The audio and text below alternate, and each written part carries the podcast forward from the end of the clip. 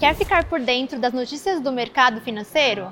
Eu conto os principais fatos da semana agora no Minuto B3. 1.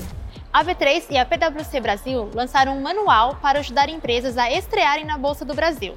O guia orienta as companhias na avaliação de riscos, tempo de implementação da operação e benefícios envolvidos. 2. Também sobre o processo de abertura de capital, fizemos um estudo sobre as lições aprendidas pelas empresas que fizeram sua primeira oferta pública aqui na B3. A maioria dos entrevistados destacou a importância de se preparar antes de fazer a estreia na bolsa. Para ver o estudo completo, acesse o link que está aqui na tela e na descrição do vídeo.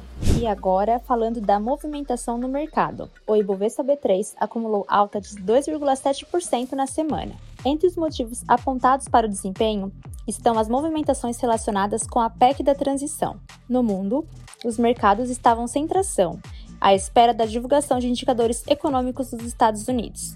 Um deles era o relatório de criação de empregos no país. O resultado influencia o que o Fed vai decidir sobre os juros nos dias 13 e 14 de dezembro. Não se esqueça de seguir a B3 em todas as redes sociais. Boa noite, bons negócios e até segunda!